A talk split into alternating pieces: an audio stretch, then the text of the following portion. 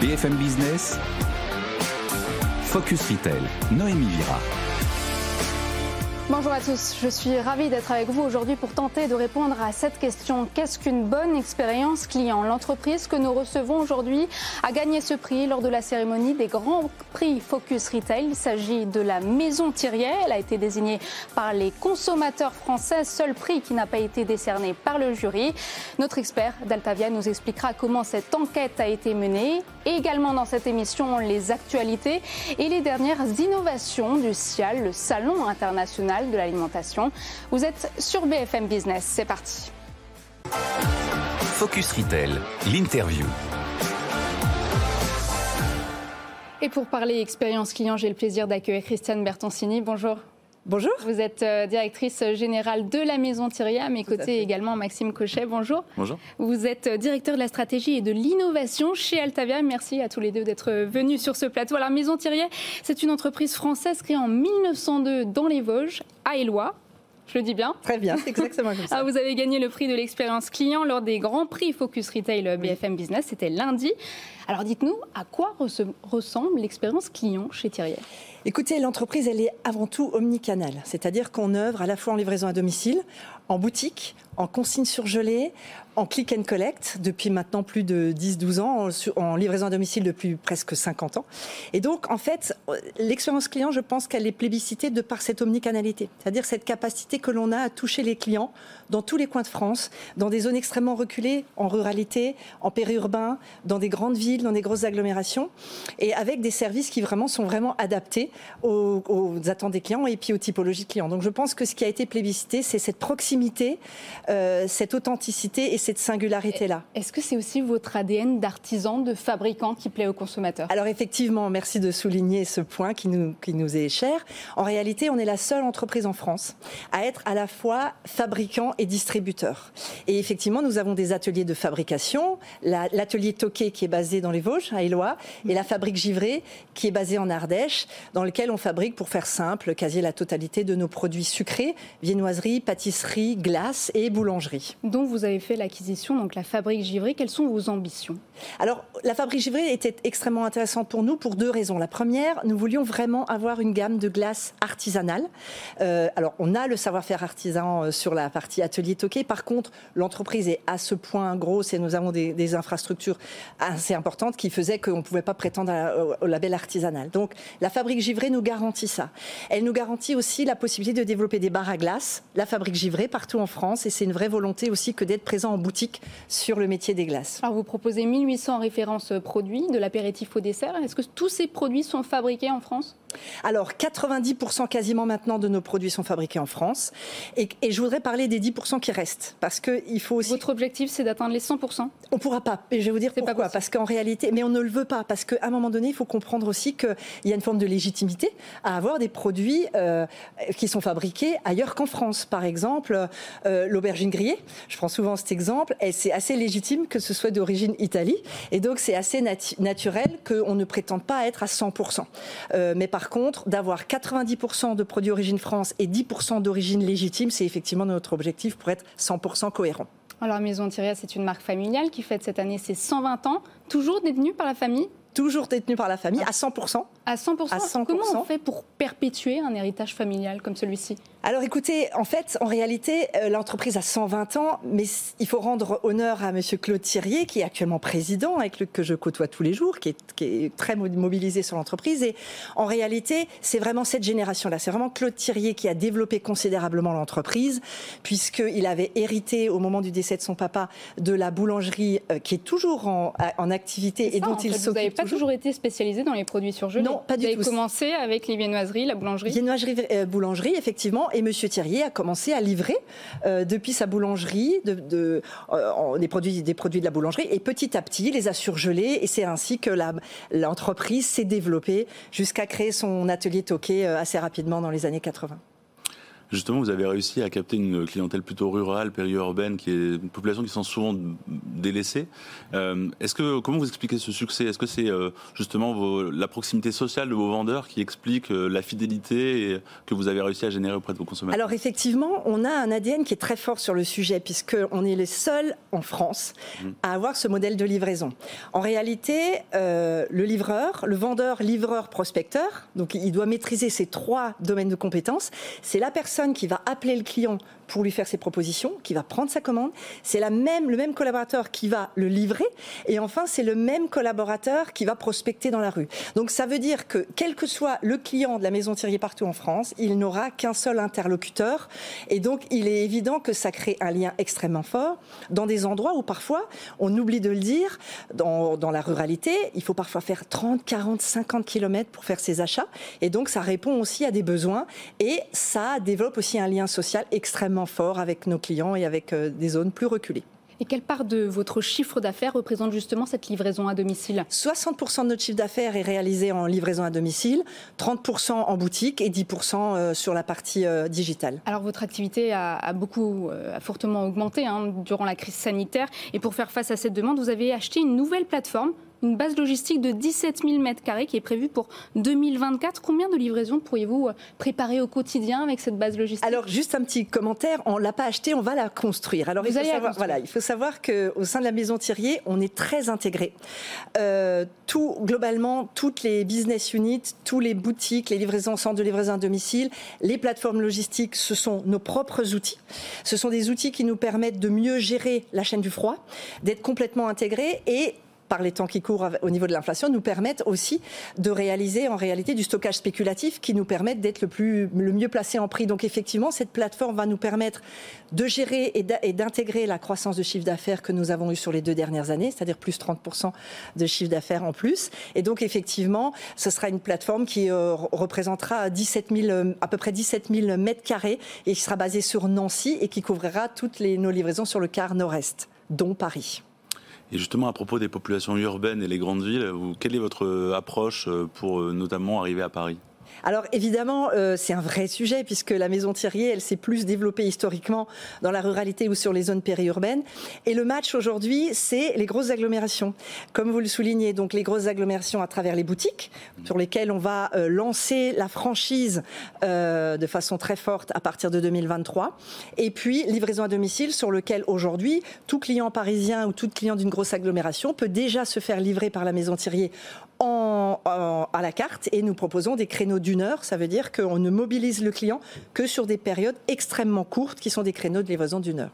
Alors il y a six ans, vous avez aussi euh, développé le concept de food place. Donc euh, c'est des petites zones commerciales avec plusieurs commerces d'alimentation autour de vos propres commerces, vos propres magasins. Ça représentait tout de même au départ un investissement de 30 millions d'euros. Est-ce qu'aujourd'hui ça s'avère payant? Alors c'est extrêmement payant. On en a déjà ouvert 13, nous en avons 15 qui sont en cours d'études. Donc c'est quelque chose que vous allez développer Ah oui, oui, très largement. Pourquoi? Parce que d'une part, ça nous permet de vraiment bien nous incarner et nous, nous ancrer dans l'artisanat, euh, qui nous tient à cœur. Alors nous sommes, nous, fabricants, nous avons cette culture euh, artisanale, et on a voulu s'associer à des métiers de bouche premium de qualité, que sont un très bon boucher, un très bon fromager, etc., tous les métiers de bouche, qui donc, euh, qu'on accueille évidemment, ils sont sélectionnés sur le volet, qu'on accueille dans nos food places et qui crée finalement une ambiance marché accessible tout au long de la semaine dans des zones extrêmement qualifiées qui permettent à des artisans euh, finalement de vivre correctement. Parce que quand les artisans sont isolés parfois esselés dans les centres-villes avec des difficultés de parking de positionnement là ils disposent d'un environnement extrêmement propice au trafic euh, et à la qualité des clients euh, conformément au positionnement qui est très cohérent. Donc ça veut dire qu'aujourd'hui dans un food place ne peut pas prétendre euh, euh, être locataire à nos côtés euh, n'importe quelle enseigne. C'est forcément des enseignes très sélectes, très qualitatives. Et puis fin 2022, vous allez déployer une nouveauté, les menus du bonheur qu'ont-ils de particulier? Alors écoutez, on est très fiers de ça parce que les menus du bonheur positionnent vraiment bien la marque là où elle, où elle souhaite être différenciante, c'est-à-dire sur le créneau du bien manger.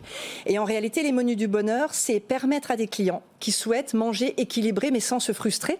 Euh, et, nos menus du bonheur répondent à ce qu'on appelle nous le menu score A.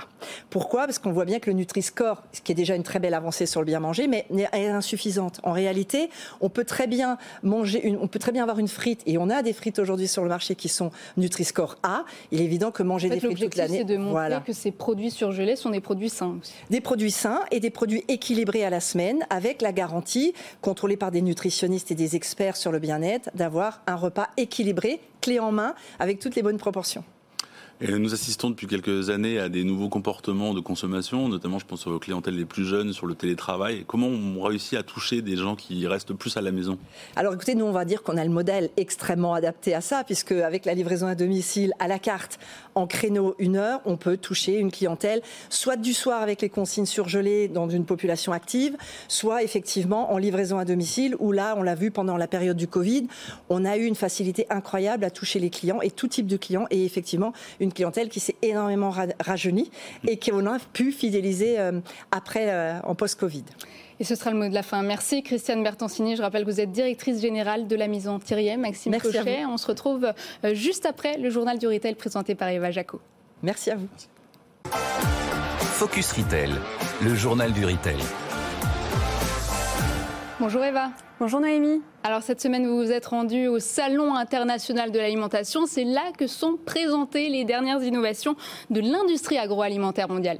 Oui, exactement. Le ciel, c'est plus de 7000 entreprises réunies, plus de 600 startups et près de 130 pays. C'est un petit peu euh, comme si c'était une centaine de supermarchés qui étaient euh, mis à bout, mis bout à bout. Alors cette année, euh, le thème, c'était On the Change, donc que chacun soit acteur de la transition alimentaire. Alors Nicolas Trenso, directeur général du ciel, nous a parlé des grandes innovations. On a à peu près 10% de l'innovation mondiale qui est représentée.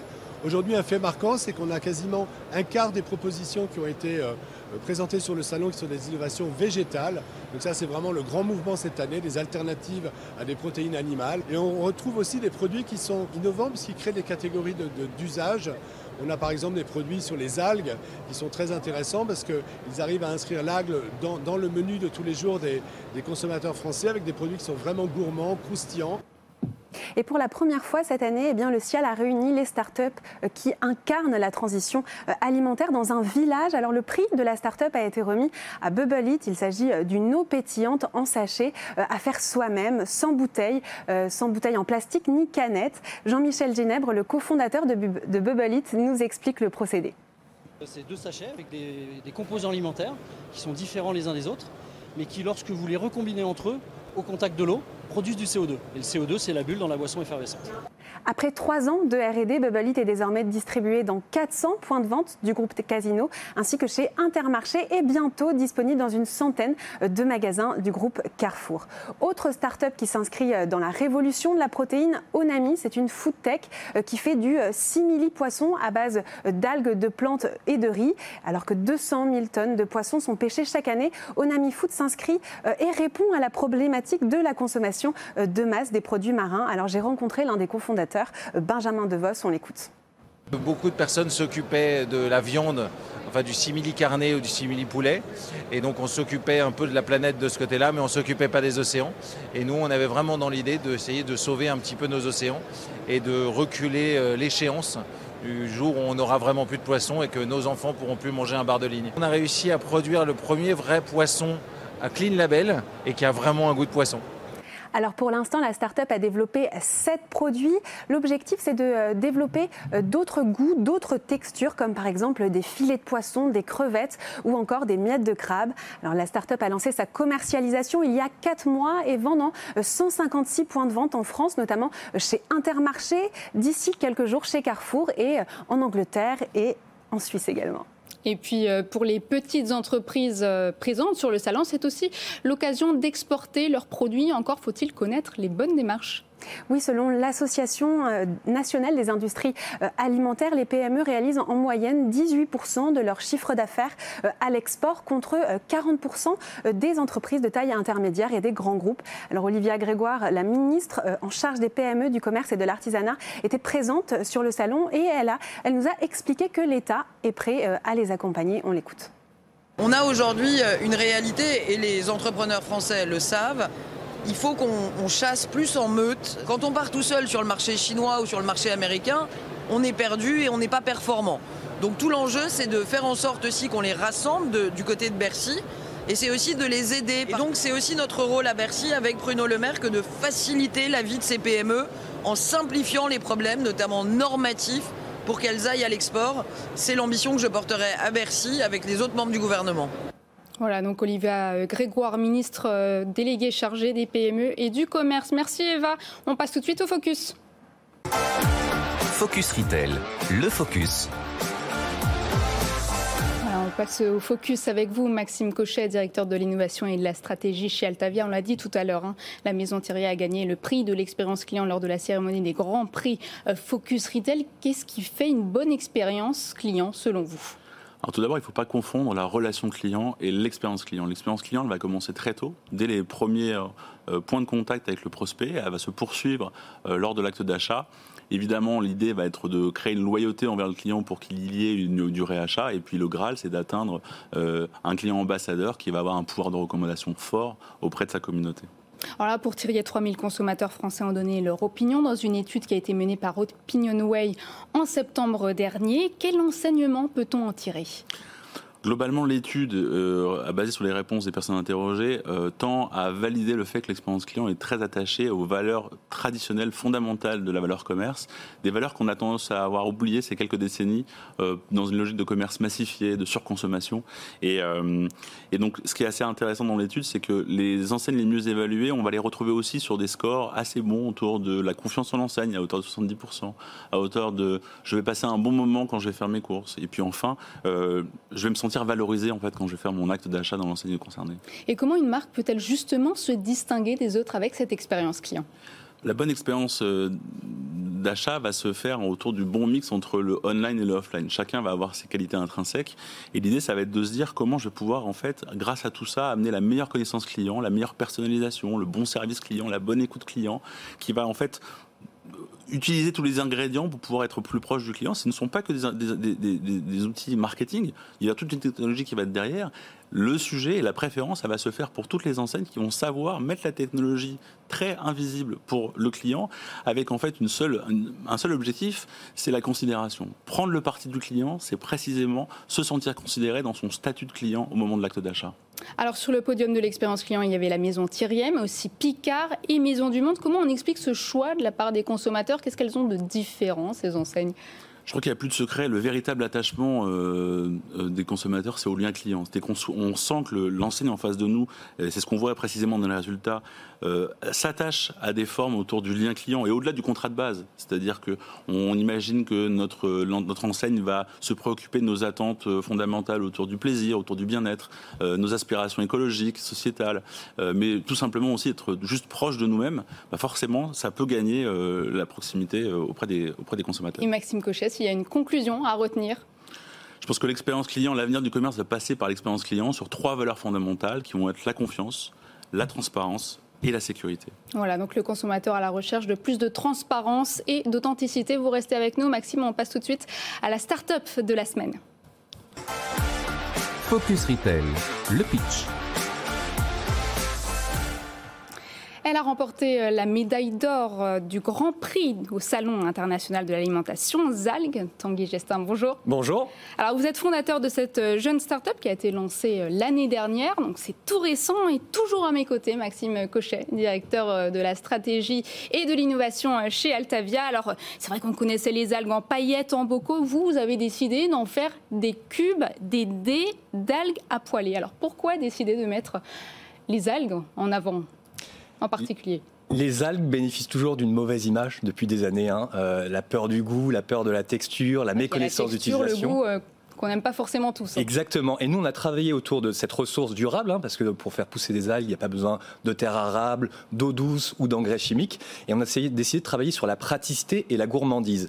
Et une des praticités clés pour nos consommateurs, bah, c'est la poêle, rentrer par la poêle, un filet de matière grasse, aller faire poêler finalement euh, des légumes. Et nous, notre positionnement d'algues, euh, bah, c'était de le positionner comme un légume, comme une pomme de terre sautée, hein, si on regarde sur les usages, en allant la faire rissoler et en la positionnant comme un légume dans nos plats. On peut la faire rissoler aussi l'algue? Exactement, bah, exactement. En plus, nos produits, on peut encore plus les faire rissoler. Alors, de quel type d'algues s'agit-il? Où, où sont-elles euh, cultivées Donc, nous, on est une société bretonne, on est basé à Vannes, euh, et on utilise des algues qui viennent du Finistère, donc c'est des algues de culture qui poussent au large du Finistère. On utilise des algues brunes, on utilise du kombu royal, du wakame, qu'on vient travailler et proposer sous forme de cubes pour nos clients. C'est ce qu'on consomme habituellement dans, dans, les restaurants asiatiques, Combo Royal, euh, Wakami? C'est vrai qu'une des premiers, premiers pas, en tout cas pour les consommateurs français, euh, sur la connaissance des algues, c'est de rentrer par la restauration asiatique. Euh, et nous, on veut positionner l'algue dans la cuisine occidentale. On veut la sortir de son côté bord d'assiette et assaisonnement pour que ce soit un véritable légume à consommer tous les jours par nos consommateurs. Justement, vous avez réussi à convaincre de grands chefs à utiliser vos produits. On sait que le consommateur, comme vous venez de le dire, euh, français est très dans la tradition française, très conservateur. Euh, quelle est votre stratégie justement pour le convaincre? La première, comme je vous dis, c'était de travailler avec des grands chefs. C'était de tamponner euh, des questions de goût, euh, des questions de, texture, des questions d'utilisation, parce que c'est quand même un des freins sur la consommation. Donc ça, c'était le premier. Donc on va travailler et on vend aujourd'hui nos produits auprès des de la restauration professionnelle. On travaille avec des prescripteurs, des gens qui vont faire connaître l'algue, qui vont faire connaître nos produits, pour que demain, on puisse nous préparer une gamme euh, qui puisse être distribuée en grand public auprès de distributeurs à partir de 2024. avec des restaurateurs étoilés. Hein. Je vois notamment Laetitia, Stéphane Cognier ou encore Clément Rabi. Exactement, oui, des restaurateurs étoilés du Grand Ouest euh, qui nous ont fait confiance, qui ont été les premiers à acheter nos produits, à les proposer à leurs clients. Euh, et ça, c'était vraiment un gage de, réussite, en tout cas pour, pour le développement de notre produit. Donc l'objectif, c'est d'en faire un produit haut de gamme? Non, non, c'est pas l'objectif. Euh, c'est essentiel quand on travaille sur l'innovation, quand on travaille sur de nouveaux produits, de passer par ce haut de gamme, euh, parce que c'est de valider, comme je vous disais, un certain nombre d'éléments. Mais après, notre objectif, c'est de ruisseler, c'est de continuer après à faire, euh, à travailler avec des gens avec du volume et aller toucher le grand public in fine en 2024. Est-ce qu'à terme, on pourra retrouver ces dés à poiler dans les supermarchés? Ah bah, c'est l'objectif, c'est l'objectif, c'est l'objectif, c'est de retrouver euh, CD euh, avec une poêle de légumes qu'on viendrait resservir bah, dans, à nos enfants, à nos grands-parents, à notre femme, à notre mari, et dans un repas de tous les jours. Vous êtes déjà en discussion avec certaines enseignes? Alors, on discute plutôt avec aujourd'hui avec les distributeurs professionnels de la restauration et on commence à faire des tests et à réfléchir sur des enseignes de, de grande distribution, des magasins spécialisés, plutôt surgelés, mais également des grandes enseignes. Je crois savoir malgré tout que les coûts de production sont assez élevés. Euh, l'objectif, c'est de devenir un légume classique. Comment réussir à ramener un prix plutôt euh, convenable dans l'attente la, dans aujourd'hui d'un légume classique et toucher la grande consommation? Il y a deux approches euh, pour, pour, avoir un produit qui soit à grande consommation. Le premier, c'est sur la ressource. Euh, aujourd'hui, on travaille des algues de culture. Euh, c'est une industrie qui se lance en Bretagne. Hein. ça représente 5% de la production bretonne, alors qu'en Asie, ils sont à 99% en culture d'algues. Donc, c'est travailler sur la culture, proposer plus de volume, ça c'est le premier. Et le deuxième, bah, nous, on est un produit innovant, bah, c'est travailler sur l'industrialisation, travailler sur la production pour descendre ses coûts. Notre objectif, c'est vraiment de se rapprocher le coût d'un légume pour pouvoir proposer ce, produit à l'ensemble des consommateurs. C'est vrai que vous parlez euh, de culture, elle a d'autres avantages, notamment en matière de développement durable. C'est vrai, et c'est un des points clés finalement, euh, si on se projette à 2050, 10 milliards d'habitants et hausse de la consommation alimentaire, c'est comment on va pouvoir euh, aller chercher de nouvelles façons de consommer. Et les algues, c'est une de ces réponses, hein, avec de la culture. Il n'y a pas besoin d'eau douce, comme je vous disais, il n'y a pas besoin de terre arable, il n'y a pas, besoin d'engrais chimiques. non plus. Pas besoin d'engrais. Et on a une culture qui a quand même des hauts niveaux de rendement. Et l'objectif, vraiment, c'est de pousser, nous, de s'insérer dans cette filière bretonne pour proposer ces produits en France et à l'Europe. Et après? Vous allez peut-être euh, travailler d'autres produits à part les algues? C'est vrai. Alors, les, alors pas d'autres produits. On va proposer d'autres produits. Notre ADN, il est 100% algues. Hein. Vous voyez les algues à l'envers. Euh, voilà. Les algues, c'est vraiment une passion. Ouais, c'est déjà, c'est déjà notre positionnement sur les algues. Par contre, on va proposer d'autres produits, euh, pas que des dés. on va travailler aussi. On va réfléchir à, à, toutes ces algues d'import hein, qu'on retrouve notamment dans nos assiettes par le biais de la cuisine asiatique. Et on va réfléchir à comment on peut substituer un certain nombre de produits qui nous viennent, qui nous viennent d'Asie. Voilà, donc consommer des algues, c'est bon pour la santé et c'est bon pour la planète. Merci Tanguy Gestin, je rappelle que vous êtes fondateur de Zalg. Merci Maxime, vous restez avec nous, on passe tout de suite au chiffre de la semaine. Focus Retail, le chiffre de la semaine. Maxime Cochet, je rappelle que vous êtes euh, directeur de la stratégie et de l'innovation chez Altavia. Alors des algues cultivées dans le nord de la Bretagne et transformées dans le Morbihan, les Français veulent manger local. Exactement. Euh, selon le livre blanc du CIAL, qui est une cette semaine, qui a repris des, une étude de Kantar de mars 2022, on constate que 7 personnes sur 10 a décidé de changer ses habitudes de consommation ces deux dernières années. Et parmi les critères, après la santé, vient le second facteur qui est la priorité au local. On veut consommer local.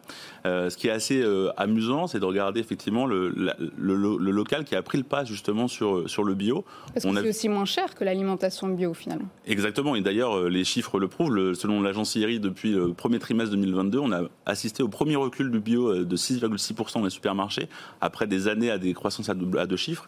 Et en fait, le local rassure finalement euh, les consommateurs. Et, euh, et c'est pas un secret justement de se dire que depuis des années, le marché municipal euh, a la préférence client au niveau local. Et ça, l'agriculteur l'a bien compris. Exactement. On a de plus en plus l'importance du champ à l'assiette. Le champ à l'assiette, c'est quoi? C'est un gage d'authenticité, de transparence, de proximité. Et donc les circuits courts, on le voit en poupe aujourd'hui, et l'agriculteur, effectivement, l'a bien compris. On voit des points de vente, on voit des drives fermiers, on voit des distributeurs qui ont un succès sans appel. Alors on pourrait se dire que l'inflation, avec le pouvoir d'achat, euh, a peut-être accéléré euh, cette tendance, mais il y a une tendance de fond structurelle qui est la tendance durable euh, de la proximité. Merci Maxime Cochet. Je rappelle que vous êtes euh, directeur de la stratégie et de l'innovation chez Altavia. C'est la fin de cette émission. Si vous voulez la réécouter, vous pouvez la réécouter en podcast ou sur le site BFM Business. Quant à moi, je vous retrouve la semaine prochaine, même heure, même endroit. Je vous souhaite une excellente fin de semaine et à lundi dans Good Morning Business. Focus Retail, la distribution de demain s'invente aujourd'hui.